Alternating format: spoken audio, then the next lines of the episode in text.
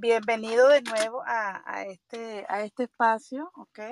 El día de hoy, como les estaba comentando, vamos a hablar de las tasas de interés versus el valor de las propiedades. ¿Ok? Tema muy importante, eh, sobre todo en estos momentos que las tasas de interés ¿eh? aparentemente empezaron a subir. Cuéntanos, Luigi, dinos, ¿es verdad que las tasas están subiendo que, o debemos que van a seguir subiendo? Ah, bueno, Carolina, gracias por tenerme acá en el programa de ustedes. Quiero ah, también dar las gracias a Steve y comentarles a toda la audiencia, a todos los que estamos acá, que Steve no va a estar hablando hoy porque se está recuperando ha hecho sus mejores esfuerzos, pero todavía tiene la voz muy lastimada y ella va, va, como dijo Carlina, va a estar ahí en presencial, pero posiblemente no esté hablando. Esperemos que no esté hablando para que se recupere rápido, que la necesitamos 100% bien. Por favor. Yeah. Ah, otra cosa que quiero decirles, aparte de agradecerles a todos de estar acá, me encanta compartir con ustedes esta, este momento histórico que estamos pasando todos juntos es que yo no tengo ni licencia ni autoridad realmente para hacer predicciones o profundos análisis sobre un tema tan enorme y tan complejo como la interacción, o sea, las predicciones de los valores de nuestras propiedades. Pero, como estamos en la industria, podemos compartir nuestros puntos de vista, podemos compartir lo que todos estamos experimentando y, tratar de de expandir nuestra, nuestra perspectiva apoyándonos un poco en lo que ha pasado en los casos anteriores. So, respondiendo a tu pregunta, Carlina, para empezar, es si las tasas ya están bastante más altas de lo que estaban hace tres o cuatro meses, ¿verdad? O hace seis meses. Eh, eso, responde principalmente a dos factores que se conjugan para crear un super incremento en las tasas en algunos productos. El primer factor es que la Reserva Federal, que es, digamos, el vendedor primario o el oferente primario de productos de inversión en el planeta, ah, subió sus tasas de interés. O sea, si tú compras un título, una deuda de los Estados Unidos, una promesa de pago Estados Unidos, hoy te están ofreciendo una mayor tasa de interés de lo que te ofrecían hace seis meses. Nosotros, por ejemplo, tenemos productos financieros nuestros que están vinculados, o sea, cuya tasa de interés está vinculada a indicadores de, ciertos productos de la Reserva Federal. Uno de ellos es el Constant Maturity Treasure de un year, de un año. Ese índice en noviembre estaba en 0.1 algo. Hoy está en 2. algo. Ah, y varían, ¿no? Fluctúan diariamente. Eh, eso es lo que ha hecho que las tasas para viviendas primarias, que es la tasa más protegida, es la que es más baja porque tiene más mercado secundario, porque tiene más volumen, porque tiene más apetito, porque es un producto más ah, seguro para los inversionistas, haya pasado de lo que era un 3 o un 4, ¿verdad? Depende del credit score y de cuántos años era el préstamo. Podías hasta incluso comenzar en un 2 en, a finales del año pasado. Hoy va a comenzar seguramente en un 5 o un 6. Y no necesariamente hemos terminado la subida en, en, en la base, digamos, en, la, en lo que suben los, los productos de la Reserva Federal. Pero después nosotros todos vendemos y negociamos no solamente propiedades que van a ser primary residence, sino también second home, propiedades vacacionales o investment property. Propiedades de inversión. Esos dos productos han subido más porque el mercado secundario tiene grandes actores como Fannie Mae y Freddie Mac que han decidido o han evaluado que tienen demasiado dinero metido en papeles hipotecarios, en las hipotecas de todos nosotros, y se han ido retirando un poco, tienen menos apetito por, por ah, comprar nuevas hipotecas para casas de inversionista o, propiedades de investment o propiedades de second home. Y eso ha hecho que las tasas en esos productos estén todavía más altas y puede que empiecen con un 6 o un 7 y haya que pagar algunos puntos para poder estar en un 6 o un 7. So, uh, históricamente siempre ha habido que las tasas de second home y investment property son más altas que las de primary y ahorita esa diferencia se ha aumentado un poco más. So, ya, las tasas ya subieron. Y algunos analistas dicen que todavía puede que suban un poco más antes que veamos un ajuste a la baja y una, una estabilización. Exacto, es como, como hemos escuchado este, últimamente que probablemente sigan subiendo. O sea que tú estimas que puedan llegar a, un 7%, las tasas que tenemos ahorita el 5%. Sé que no son predicciones que, que nos pueden dar, pero de repente, según tu experiencia que estás en el, en el ámbito de, de los préstamos y todo esto. Bueno, digamos que no me sorprendería. O sea, yo veo yo me inclino a pensar intuitivamente, porque no tengo otra manera de leer hacia el futuro, que sí, que las tasas pueden tocar el 7%, no creo que van a pasar de ahí, deberían estar en el orden del 7 y, volver a estabilizarse, porque, digamos, tratando de interpretar lo que estamos oyendo de la Reserva Federal, que la subida de las tasas de interés es una de las herramientas que están usando para frenar la inflación y está ocurriendo. Y eso es parte de lo que estamos viendo nosotros, en primera línea, ¿verdad? Como actores ah, y, de, primer, de primer step en este tema, que es el, precio de las propiedades. Claro, en la medida que las tasas suben, perdón. Oh, no, disculpa, que precisamente eso te iba a preguntar, si según eh, o históricamente hablando, podríamos decir que cuando las tasas de interés suben en exceso, los precios de las propiedades deberían bajar. Eh, no es tan sencillo. O, hay cierta correlación, pero no siempre. Y eso es parte de lo, eh, digamos, lo especial de este momento que estamos viviendo. La crisis anterior, que es la que toda la audiencia y todos nosotros tenemos todavía muy marcada, todos aquellos que vivimos eh, de alguna u otra manera la crisis del 2008 al 2014, no es exactamente, no tiene los mismos elementos de lo que está ocurriendo ahora. Y uno de las grandes diferenciadores es el nivel de inventario. La crisis del 2008 frenó las construcciones completamente. O sea, prácticamente ni, ni en la crisis de los 30 había proporcionalmente tan pocas casas nuevas construidas en un año o dos en los Estados Unidos como durante la crisis del 2008, porque en ese momento podías comprar casas por el costo de los materiales. Había tanto inventario y había tal mercado de compradores, había tal desespero por quienes tenían inventario y querían salir de él, que estaban rematando propiedades. Y algunos de ustedes tal vez aprovecharon o conocen a gente que entraron justo en el momento más bajo de esa crisis y compraron propiedades por tal vez una fracción de lo que valen hoy.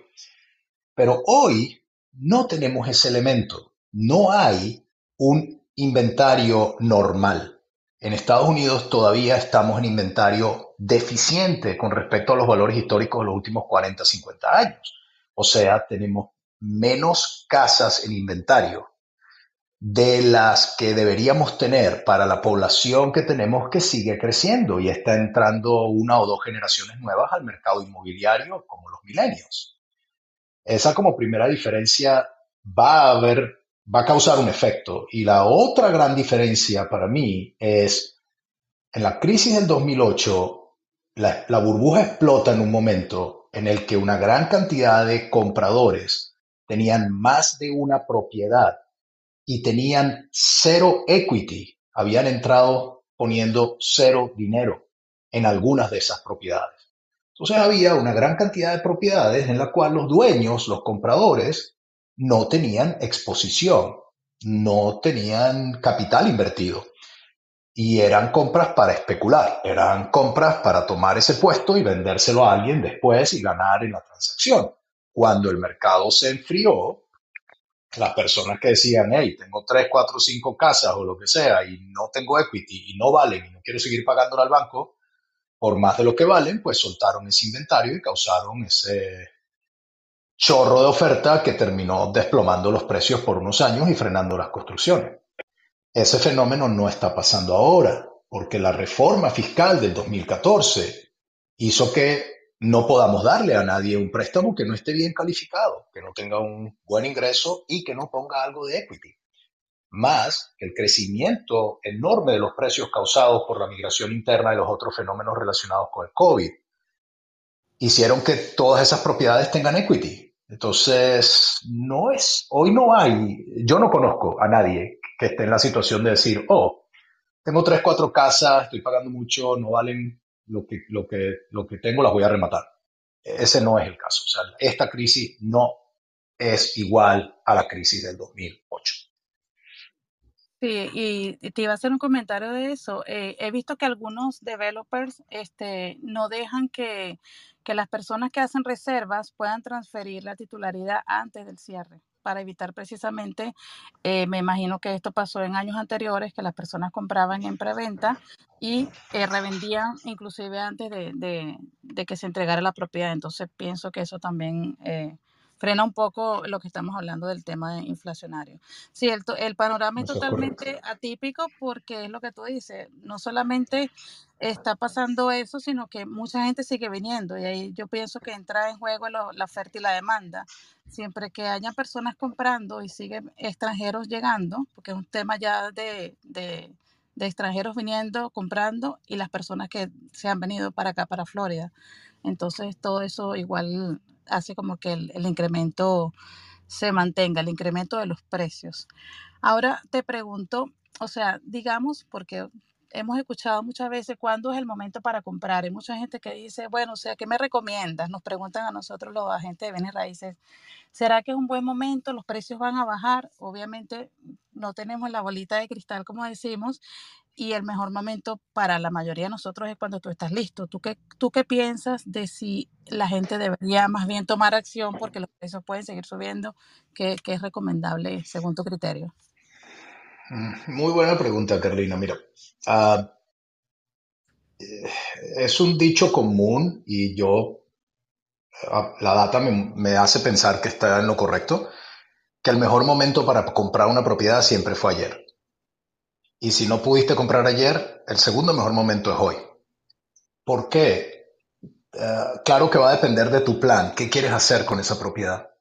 Si tu intención es especular en el mercado inmobiliario en transacciones cortas, es decir, déjame entrar en una postura, por ejemplo, que acabas de mencionar, un contrato, un pre-construction, que lo voy a flipear, lo voy a vender en dos, tres meses, o en un año, o seis meses, o, o 30 días. Si esa es tu intención, este no es un mercado para eso. Todavía hoy se consiguen excelentes negocios.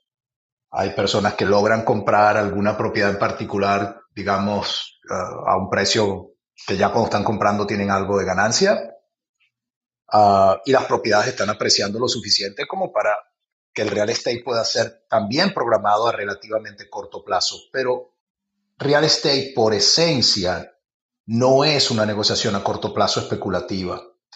Eh, si en cambio la postura es, bueno, yo necesito una casa, estoy pagando renta, la renta va a seguir subiendo, los intereses van a presionar a las rentas hacia arriba porque los inversionistas los landlords, los dueños de esas propiedades que estamos rentando, quieren ganar algo que justifique tener el dinero invertido en una propiedad y no en el banco uh, o, en, en, bonos de la Reserva Federal.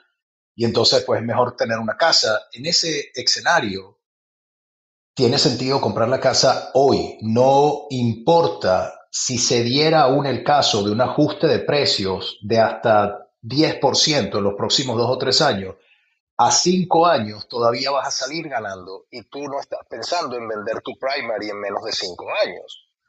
Uh, so, y ninguno de los especialistas que estamos viendo en el mercado, de, desde JP Morgan hasta CoreLogic o, o el mismo, las grandes empresas de real estate, nadie está prediciendo una bajada de los precios. Lo que se está prediciendo, o lo que están viendo ahorita es una desaceleración del incremento de los precios. O sea, el año pasado, de marzo a marzo, ¿verdad? Del, mes pasado de marzo al mes de marzo del año anterior, tuvimos un incremento a veraje nacional del 20%. So much, eso es demasiado. Eh, mantener eso hubiese causado también una explosión de otra forma, una desaceleración por precios inalcanzables. La tasa de interés la subida de las tasas de interés debería estar frenando eso y deberíamos ver en este momento la, el incremento de precios que se proyecta para los siguientes 12 meses es 5, 7, 8%. Completamente sano, completamente racional.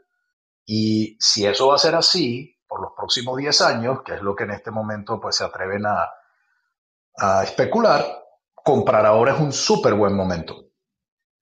Claro. Así que Ok, bueno, me ha pasado eh, últimamente varios clientes, uno de ellos, los que te comenté que voy a hablar contigo, este, precisamente tiene su primary home y dicen, wow, si ya se me revalorizó en dos años, todo este, más del 50%, están buscando la manera de comprar para invertir y, y tener a ese equity a futuro. O sea, según lo que tú acabas de decir, el inversionista, bueno, porque temprano hablamos, este y yo de eso, eh, chateábamos, mejor dicho, ella no puede hablar mucho, y ella considera que no es un buen momento para inversionistas, pero de repente, según lo que tú acabas de decir, para un inversionista que quiera a largo plazo su, eh, ver su, su, equity podría ser. ¿Tú qué piensas de los Yo creo, creo, rara vez eh, difiero de las opiniones de Steve, pero en este caso voy a diferir. Es, yo creo que es un extraordinario momento para inversionistas porque cada cambio en el mercado, estos cambios grandes, generan cambios en compañías no tan grandes. ¿verdad? una de las cosas específicas es, tal vez a los que están acá en esta sala, pocos recuerdan cuando las tasas de interés en América estaban en 7, 8, 10, 14%. En Ronald Reagan llegaron casi al 20%. Right? Eso cuando eso pasó, había una serie de productos financieros diseñados para ayudar a los inversionistas, que les daban, por ejemplo, unas tasas de entrada, unas tasas de interés iniciales más bajas, mientras construías equity y recuperaba o subía la renta y después entonces podía subir la tasa de interés, que eran los, los ah, productos de tasa variable, los ARM products. Esos productos prácticamente desaparecieron del mercado después de la reforma financiera y porque las tasas estaban muy bajas no había mayor incentivo, pero en este momento sí. So, hoy nosotros tenemos productos diseñados para inversionistas que les permiten hacer mucho leverage, comprar una propiedad con un una inversión menor y pagar, hacer un pago mensual menor hasta que venden la propiedad, o por lo menos por los primeros 10 años. Y eso mejora tremendamente los números. O sea, a la final, si yo invierto en real estate como inversionista, lo que estoy buscando es retorno en mi capital. Bien, yo no, sea que lo hice a través de compra, administración y venta de bienes inmuebles o cualquier otra forma de inversión. A la final estoy diciendo cuánto dinero metí, cuánto dinero saqué, cuánto fue mi retorno. Esa figura en real estate en este momento está atractiva, muy atractiva. De hecho, tal vez no es para esta conversación, pero en otro momento podemos hablar de esos productos y hacer algunos escenarios.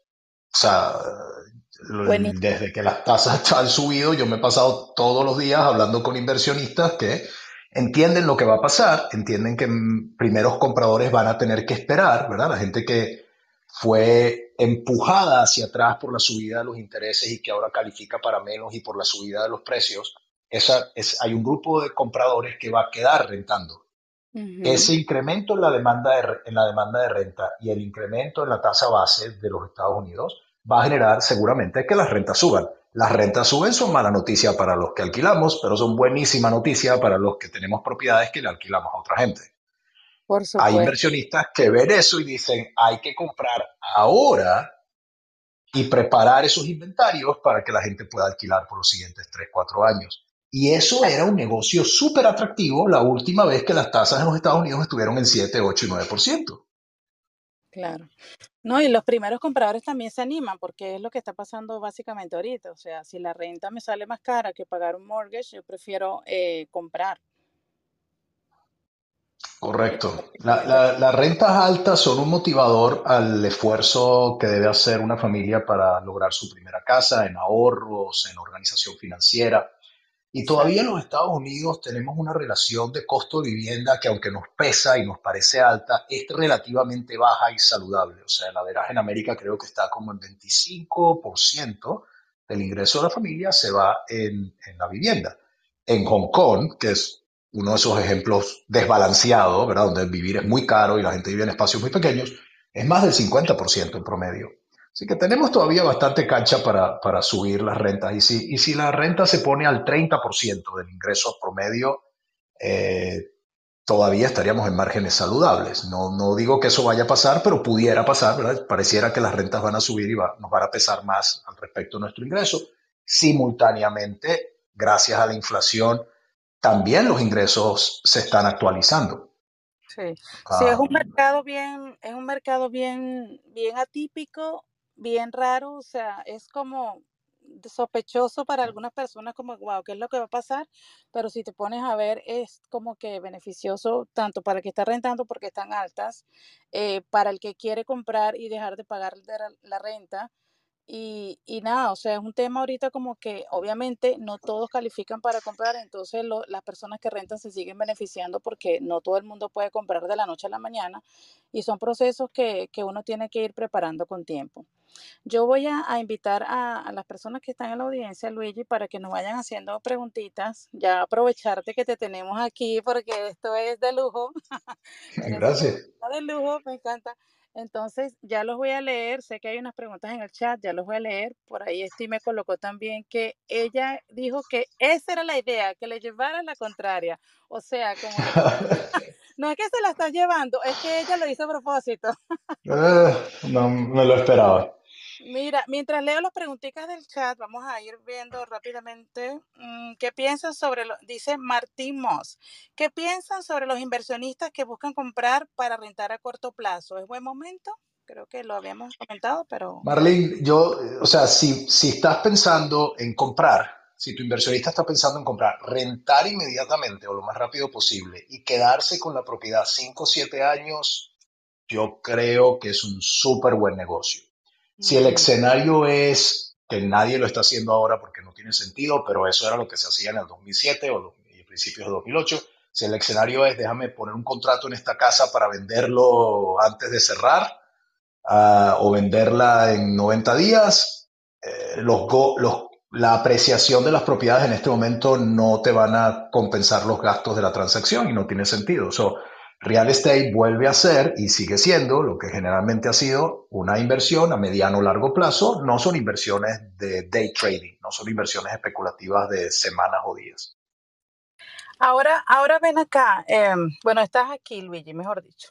Sigues aquí. Mm. Te pregunto, eh, dado lo que tú acabas de comentar y de esa histórica tasa, yo no vivía acá en los Estados Unidos cuando tú dices que estaban al 10, 14%, supongamos que en el peor de los escenarios eh, suban, no tanto, pero que suban un poco más del 7, ¿tú qué, qué le recomiendas al inversionista o al primer comprador de ahora? Este, ¿Los préstamos que tomen deberían ser a tasa fija, tasa variable, dado que obviamente se van a amarrar con una tasa que no sabes si va a subir o va a bajar?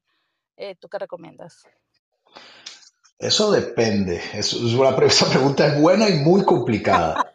Yo sé que va a sonar como propaganda, pero créanmelo, es el mejor producto que yo haya tenido la oportunidad de conocer en, en el sistema financiero para, para nosotros compradores.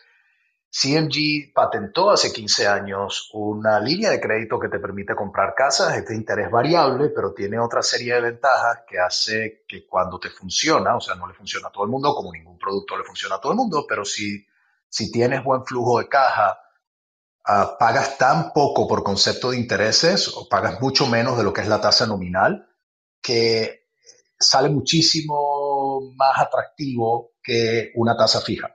So, no tener una tasa fija o una tasa variable en este momento, gracias a ciertos productos que están volviendo a, ser aplicables, no es tan lineal la respuesta. Va a depender de cuál es tu estrategia, cuál es tu situación financiera, cuál es el plan.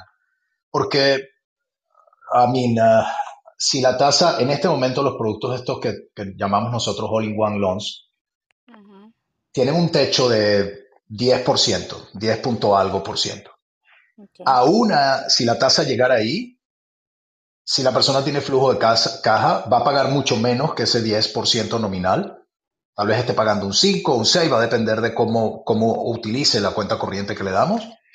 Y tiene sentido, o sea, va a estar protegido porque todo el resto va a estar pagando un, más o menos un 10 real y, y tú no, o sea, tú tienes una gran ventaja contra el mercado. Una de las cosas curiosas que recordamos de la última vez que las tasas llegaron al 8%, que pudiera pasar en este, en este evento, es que una serie de compradores, eso fue final de la era de los Clinton, si no me equivoco, una serie de compradores recordaron que años atrás, o sea, en los Reagan, las tasas pasaron a dos dígitos, 10, 12, right? y más. Uh, y la gente, lo que las vio llegar a 8, dijo, oh, esto va a volver a pasar a 10, a 12, así que compremos ahorita. Y se desató una histeria de compras nacional por el fenómeno psicológico que sea. Así que esa es otra cosa rara del comportamiento emocional de nosotros humanos en los mercados. A veces la tasa llega a un punto que la gente dice, hey, hay que comprar, no puedo seguir esperando. Y vuelve a generar un incremento en los precios por un aumento en la demanda. Claro, lo que yo pienso, y no sé, corrígeme tú que eres más experto en el área, en la materia, es si tú eh, tomas un préstamo con tasa fija, lo peor que te puede pasar si bajan es que te refinancies y obviamente, no sé si obviamente quedes con la tasa de que esté para el momento, o sea, eso sería una, una salida para ese, para ese caso. Sí, la, la tasa fija tiene es atractiva, no, hay duda de eso. O sea, si yo hoy puedo hacer una vivienda principal en 5.5%, tasa fija, y mi familia o mis gastos personales o mi ingreso me dice, ok, ah, voy a subir, mi ingreso va a subir y el costo de mi vivienda se me va a ir aligerando en el tiempo porque mis ingresos suben, eso está muy bien. Por otro lado, si puedo empezar con una tasa variable que hoy arranca en un 4 y algo, más puedo utilizar el dinero flotante, mi dinero, el dinero que me entra antes de que yo pague mis gastos, y utilizarlo para bajar eh, cuánto voy a pagar de intereses, para tener una tasa efectiva tal vez de un 3 o un 2%, no voy a tenerle miedo a que mi tasa sea variable, porque a la final voy a pagar mi casa mucho más rápido, voy a haber pagado menos en intereses. So, en realidad nosotros no pagamos tasa de interés, ¿verdad? Aunque nosotros decimos la cantidad de dinero que voy a pagar está relacionada a la tasa de interés, tú no pagas intereses, tú pagas dólares. Y depende cómo te estén calculando eso, depende de lo que te ofrezca el producto, una tasa más alta puede terminar en un pago más bajo en dólares, que es lo que pasa con, en algunos casos con el producto de este All-in-One. Claro. Así que, digamos, requiere un análisis de caso por caso. No, no lo veo como una respuesta en genérico. Lo puedo ver más en grupos por la experiencia, que es si es una familia que está comprando su primera casa y está empezando a crecer en su vida laboral y en sus ingresos, una tasa fija para que se le haga más ligero en el tiempo. Si es un comprador un poco más sofisticado, que tiene un buen nivel de ingresos, una relación de deuda a ingresos que no pase del 40%, es muy probable que un producto como el all eh, le, haga, le sea mucho más conveniente. ajuste, claro, cada caso allí sería particular y habría que, evaluarlo, ¿no? Voy a leer por acá en el chat, hay una señorita que se llama Esti Soto. Esti te pregunta, eh, Luigi, Miami está calificado como una de las ciudades más costosas para vivir y aún así seguimos recibiendo compradores invirtiendo a manos llenas. Como comentaste una vez, la demanda de vivienda está muy alta, lo que nos hace pensar que seguirán activas las ventas en bienes raíces. Sí, yo, sí, siento lo mismo. O sea, Miami eh, por ahora tiene viento de cola y esas cosas cambian, ¿ok? O sea, lo que hoy vemos en Miami hace 100 años se vio en Nueva York y en algún momento se vio en Chicago y así. O sea, las ciudades tienen sus momentos de expansión y tienen sus momentos de consolidación e incluso contracción. Por ahora, y quién sabe por cuántas décadas, Miami está en un momento de expansión. Tenemos, somos la capital de Latinoamérica, somos un punto muy atractivo para Europa, es ya una de las ciudades más interesantes en el mundo, hay buen inventario, hay inventario para todos los niveles, más para los niveles altos que para los niveles bajos, lo cual es fantástico para atraer grandes capitales. Y la verdad no hay espacio para tanta demanda, así que todavía deberíamos ver ese índice de affordability, ese índice de, de costo de vida, puede que se ponga todavía un poco más apretado en Miami. Ahora bien, viene un fenómeno que yo creo que va a tener un efecto enorme sobre las casas, ya veremos, que es la conexión del sureste de la Florida, el eje Broward, Miami, Palm Beach, ¿verdad? A través de los sistemas nuevos de trenes, con Orlando y Tampa. Eh, no es la primera vez que ocurre ni en los Estados Unidos, que es la razón por el crecimiento de toda la zona este de los Estados Unidos, la zona noreste, por la excelente conexión de infraestructura, ¿verdad? De aeropuertos, de autopistas y trenes. Eh, cuando eso ocurre, tú tienes algunas ciudades desaceleran un poco porque ahora tiene ciudades dormitorio que puedes accesar a través de los trenes y esas otras ciudades suben de valor un poco más rápido, ¿verdad? Empiezan como a, nivelarse, a compensar, pero creas un eje urbano mucho más grande que a su vez genera mucho más crecimiento. So, yo creo que en Miami todavía va a haber eh, eso, le falta ver esa, esa magia de cuando uno en Miami pueda decir, déjame ir a cenar en, en Disney y vaya y te montes en tu tren dos horas y fuiste a Disney una hora y regresaste, ¿no? Eso, va, eso va a cambiar nuestras vidas ahí.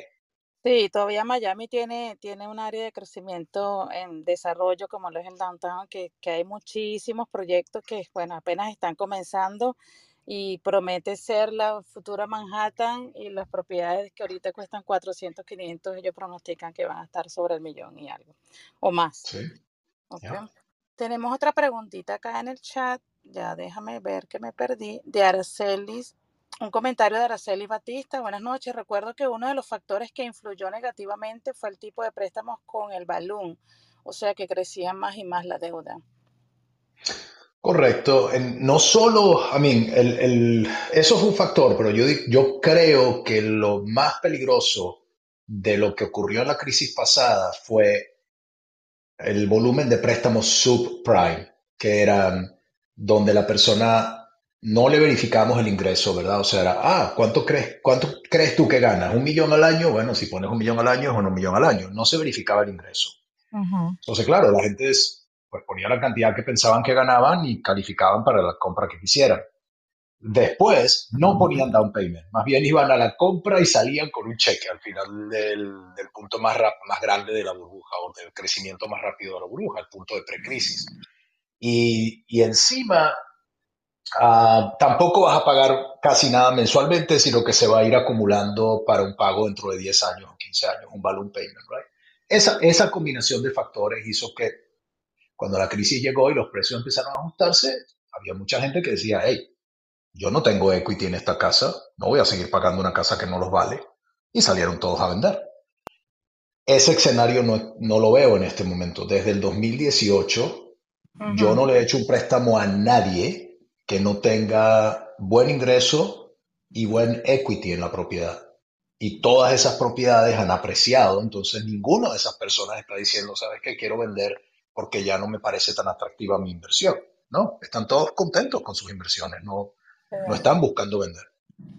Qué bueno, y a medida que sigan creciendo las ciudades en desarrollo, pues va a ser más rentable para, para los dueños de sus propiedades.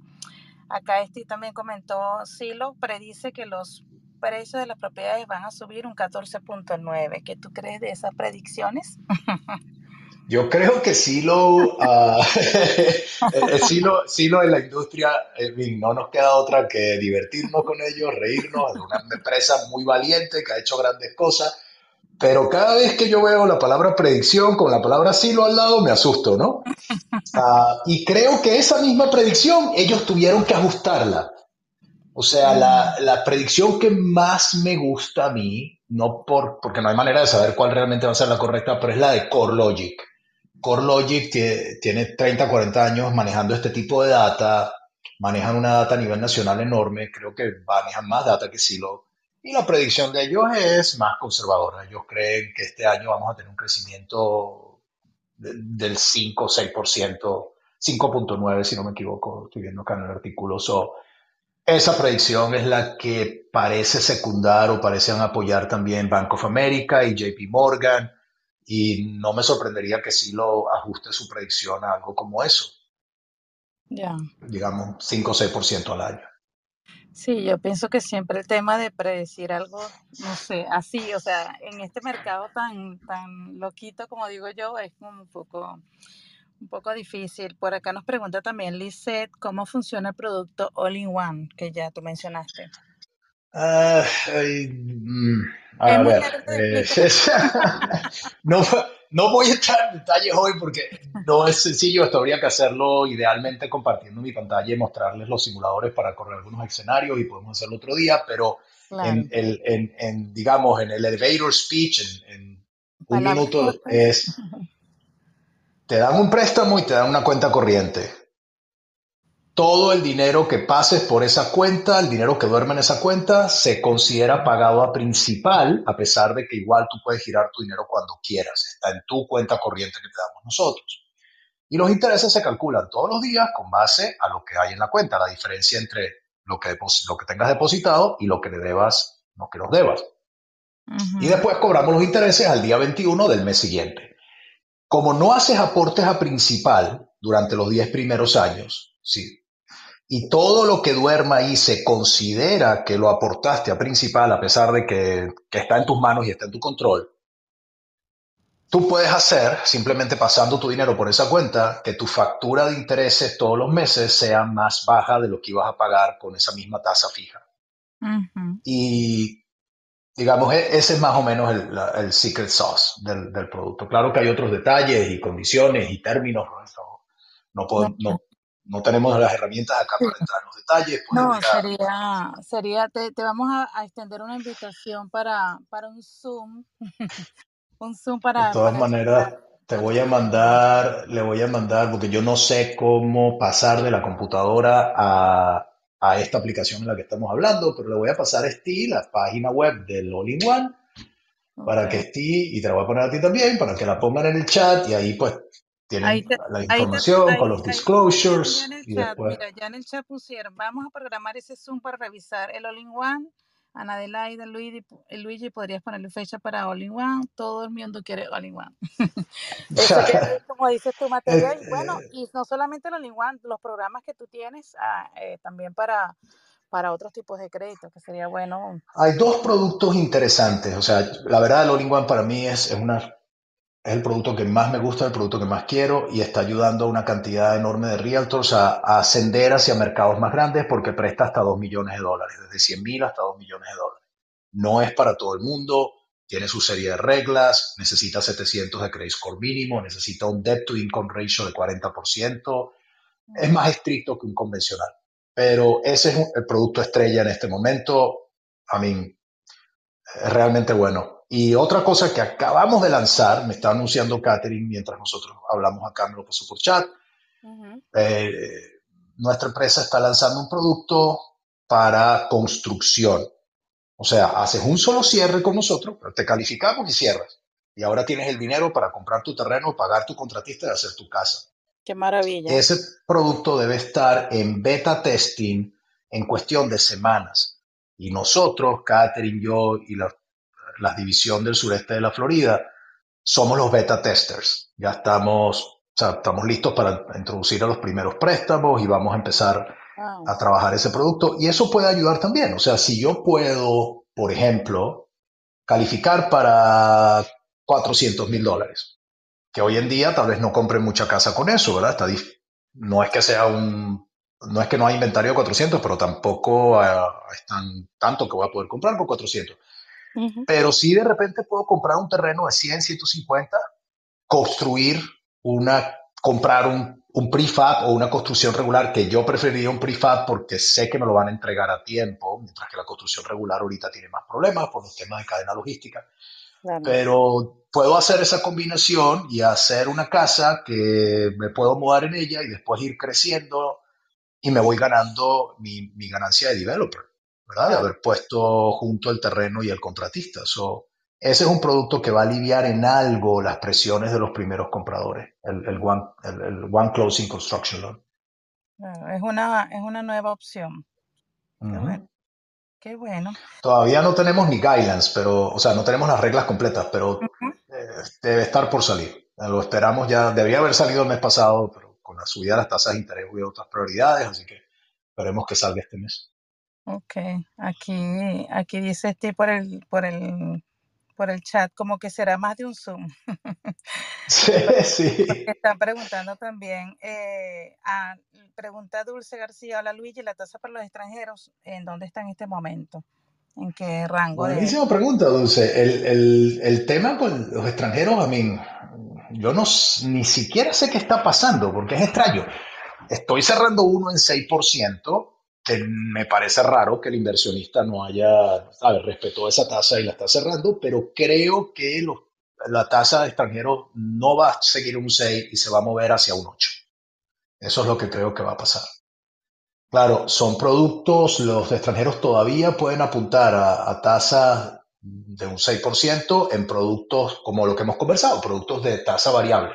O sea, tienen, digamos, cinco años fijos al 6% y después se ajusta cada seis meses o cada año. La mayoría de los extranjeros no está planeando comprar la casa para pagarla en 30 años. muchas veces el plan del extranjero por su flujo de caja y, su, y su capacidad de ahorro es precisamente pagar la casa en menos de una década. Si es así, un producto con tasa fija por los primeros 6, 5 eh, años o 7 años les alcanza. Ya para ese momento deben, cuando la tasa es variable, ya deben muy poco o pagaron la propiedad. O la cambiaron, ¿verdad? Vendieron esa y se compraron otra. esas son las... hay alternativas. Todavía hay, hay espacio para, para, Foreign National. Y la ventaja de Foreign National es que es súper fácil calificar. Es el dinero en los Estados Unidos, antes, o sea, necesito ver el dinero del banco antes de poderle dar la, carta de aprobación. Y de resto su visa. That's it. No necesitan más nada. Lo demás es el valor de la propiedad y, la potencial de renta de la propiedad. Y porque inclusive tú comentaste que no necesitan demostrar los ingresos en su país o depende de... Eso es, eso es correcto. Antes había que hacer de todo para documentar ingresos extranjeros. Ahorita no. Ahorita ni preguntamos. Simple y llanamente tiene que tener acá su 30, 35 o 40%, depende si es un condo, una casa, el tipo de, propiedad que esté comprando. Y that's it. Del lado del comprador, identificación y dinero. Más fácil que eso, difícil. Exactamente. Aquí hay una preguntita de Taemi que se me había escapado entre tantas. Eh, tengo una pregunta para Luigi. ¿Podría recomendarle, ¿Podría recomendarle a un cliente para pagar por los puntos y obtener, para obtener una tasa más baja? Depende, fíjate, buenísima pregunta también, eso lo lidiamos todos los días. En, los productos regulares, ¿verdad? En producto convencional o FHA, lo que vas a pagar en la tasa te va a reducir, por supuesto, los puntos que pagas al inicio, te va a reducir tu pago mensual. Pero cuando tú haces el cálculo de cuándo recupero el dinero que pagué, o sea, si pagué 3 mil dólares y mi pago mensual está bajando 30 dólares, ¿cuánto tardo en recuperar mis 3 mil dólares? Y el número suele estar alrededor de 8 años. Entonces, ¿qué significa eso? Si yo voy a tener una casa que mi programa es quedarme ahí por más de 8 años, tal vez por más de 15, tiene sentido Uh, tiene bastante sentido poner mi dinero ahí porque, bueno, voy a esperar, ¿verdad? Voy a tener un retorno tarde, pero voy a tener un buen retorno. Si en cambio estoy pensando que, aunque es mi primera propiedad, quiero estar en ella más o menos 7, 8 años y después pasar a otra propiedad, que es más o menos el averaje de lo que hacemos acá en Estados Unidos, no tiene tanto sentido poner un dinero que no le vas a ver retorno. Salvo si de verdad quieres tener un pago un poco más bajo por tu programación financiera, pero desde el punto de vista del retorno de ese dinero no tiene mucha lógica. Caso contrario, cuando uno escoge una tasa más alta que te paga a ti, porque así como la tasa baja tú la pagas, si escoges una más alta debería pagarte a ti también, ¿verdad? Pues pasa lo mismo. Tardas ocho años en devolverle al banco el dinero que el banco te pagó por esa tasa, con la diferencia del pago. Tardas más o menos ocho años. Entonces, si mi, si mi programa es tener la casa por cinco o seis años, tiene sentido agarrar una tasa alta porque ese dinero de diferencia que voy a pagar me lo están adelantando realmente. Y si yo voy a vender la casa antes de los ocho años, ni siquiera pagué intereses por ese dinero.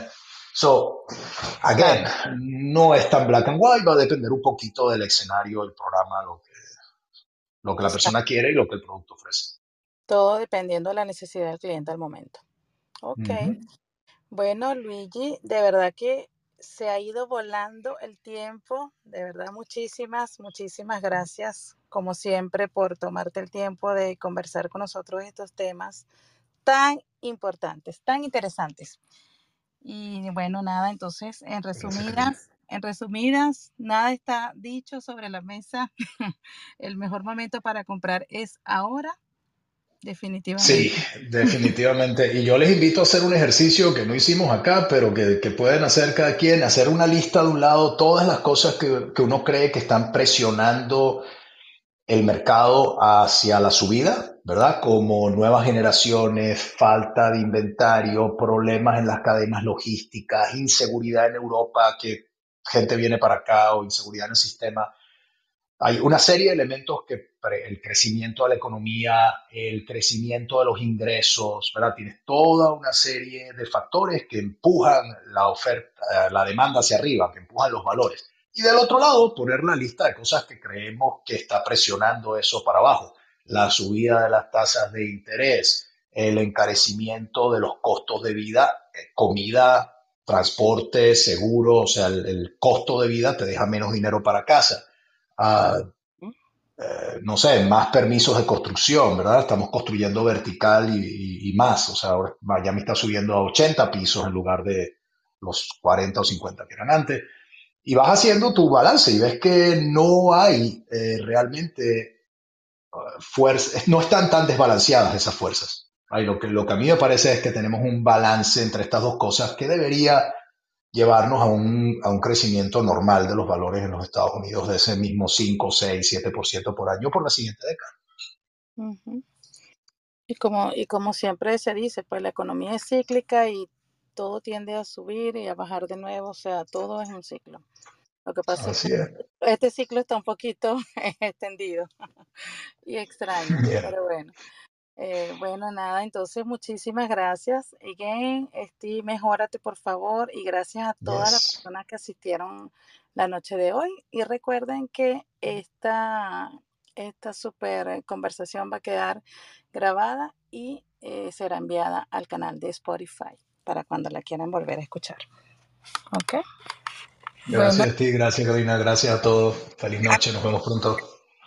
Para los otros, para los otros programas o Zooms, ¿ok? Bueno.